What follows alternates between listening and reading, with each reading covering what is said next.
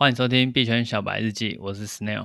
Hello，你好，我是 Ruby。每周我们会在这边分享币圈大小事跟一些自己的心得。好，那我们这周因为韦恩他有一点事情，所以这一周都会由 Ruby 跟我们一起聊一聊币圈的事情。哎，Snail，那这周币圈有发生什么事情吗？这周的话，我们可以先看一下这个孙哥，就是孙宇晨。哎，Ruby，你知道孙宇辰是谁吗？他是谁啊？他是。呃，特别喜欢割韭菜的一个大师哦，对，他做事情，大部分的事情都是在割韭菜，包含他自己的波场币。那他还有跟随者吗？跟随者很多，因为早期他弄的东西就是都有一大波涨幅，所以大家就会觉得，如果可以在他割之前先离场，那你就可以赚一笔钱。哦，就是一个指标的概念。对，就是。大家都会觉得自己可以跟他一样聪明，在他之前跑掉，割的是散户，就想跟着孙哥一起去割的那个概念。哦，懂。好，这周为什么会提到他？因为我们上一周才说有一个 US，我们一开始很常讲 Luna，就是因为它有一个 UST 的质押嘛，那个 Anchor 协议。嗯哼。对，它有十九趴，然后过几周之后又有一个 USN，USDN 是那个 Near 这支这个公链的。他也想做一模一样的事情，嗯哼，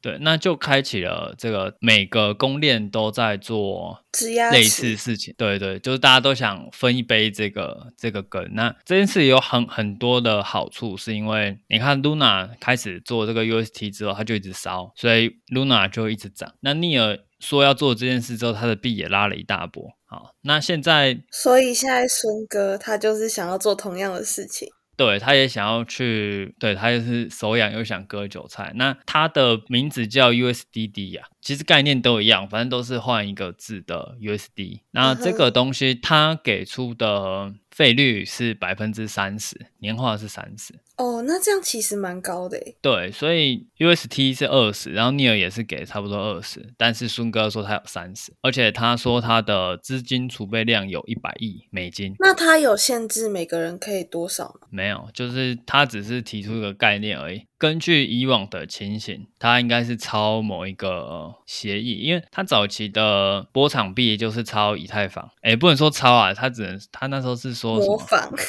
忘记是他说英文版有抄，中文版没抄，还是中文版有抄，英文版没抄。反正他就把抄的这件事情推给翻译的那个人。Uh huh. 然后他后来的另外一支币是抄抄 ZEC 这支币，反正他就是呃模仿，高度模仿，对，高度模仿。我就找不出更好的词。对，所以说它这个 USDD 就不知道会抄，不知道会模仿哪一支币，可是它可以给到百分之三十。那对，你觉得这件事有什么疑问的点吗？就是哪边会有点问题？那他这个百分之三十的年化是从哪边来的？是从就是像是资金盘这样子，就是从这边割过来那边放，还是他是怎么样运作的？对，他说他有一百亿的资金储备，然后他也跟 Luna 一样是用烧 Luna，每烧一美元的 Luna，呃，它是波场币，他每烧一美元的波场币就会发行一美元的 USDD。哦，懂。对，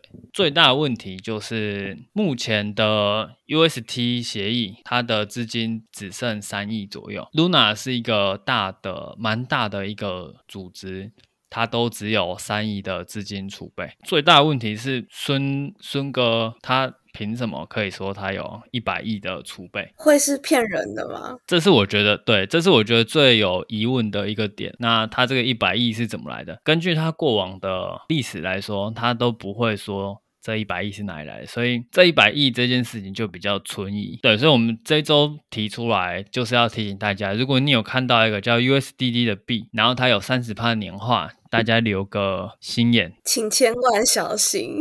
对，因为我们之前某一集有说过，就是你如果要在币圈活得久，最好是远离孙哥，因为他割韭菜的功力远远在所有人之上。他就是他目前是大概也也是有好几亿、好几百亿身家的，那这些身家都是靠割割出来。而且像这种东西，是不是不能透过任何法律途径呢？对，很难，因为他本身有很多国家的国籍跟身份，他有马耳他跟几内亚比索这几个国家的公民身份，而且他父母的公民身份也都准备好了。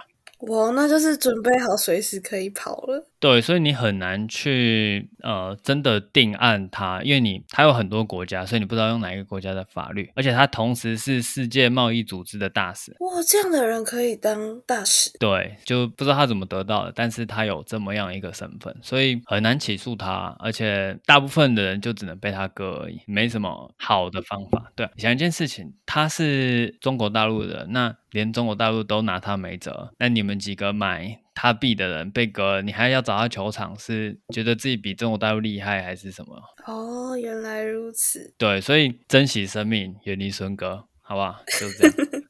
OK OK，了解。那我们看下一个新闻，我们下一个是久违的，我们很久没有讲 Beat Bybit 的 Beat，它有一个质押池。好，那提醒大家去质押，是这次是 APEX，是跟猴子有关的一个币种。哦，有听我们节目的，应该大家都知道，我跟维恩都是有持有 Beat 的，所以这个池是我们一定会去参加的。提醒也有 Beat 的人可以去压这个。Beat，我也刚好持有一点，要记得去压哦。对，你要持有，然后这几天是快照，所以你的 Beat 它有规定，你的量一定要高于五十，就是要一直放在这边。对，要放在你那个钱包里。可是我记得可以质押的也算在里面嘛，对不对？对，你如果押在，哎，它是现货合约，然后 Launchpool 跟活期理财都算。哦，对对对。所以你如果有质押的话，你要确定一下你质押的是不是属于这几类：现货合约、Launchpool 跟活期理财。对，那如果不是的话，就都放 Launchpool 里面。那那就有。那如果你不是这些的观众，你再把它记得转出来。有一个问题是，Beat 这支币最近其实大家我看风向啊，就是大家都蛮不看好这个币种，看很多人都清仓了。所以我觉得 Bybit 有感觉到这件事情，所以它推出额外的一个机制。让你去质押这个，你是说就是这一次的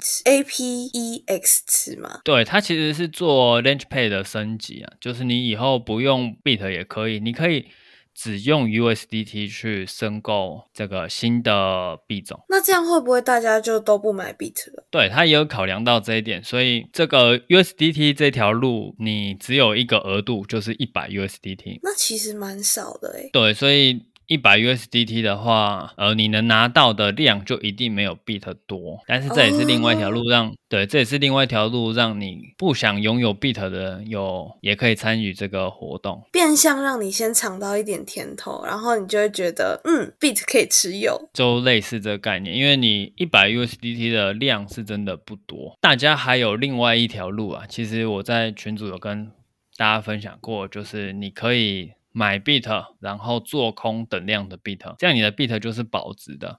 然后你去质押，质押完之后，对，你就去套保。那质押完之后，你就把你套保的空单解掉，现货卖掉，然后再把你拿到那些币，看你要存着还是马上卖掉都可以。这就是你完全跟 Beat 的风险没有关系。连的地方，对，你完全是白白拿到的一个分量，撸羊毛，对，你就可以去撸 Beat 的羊毛。好，那我们本期的币圈小白日就先到这边告一段落，感谢你的收听，我们明天再见，拜拜，拜拜。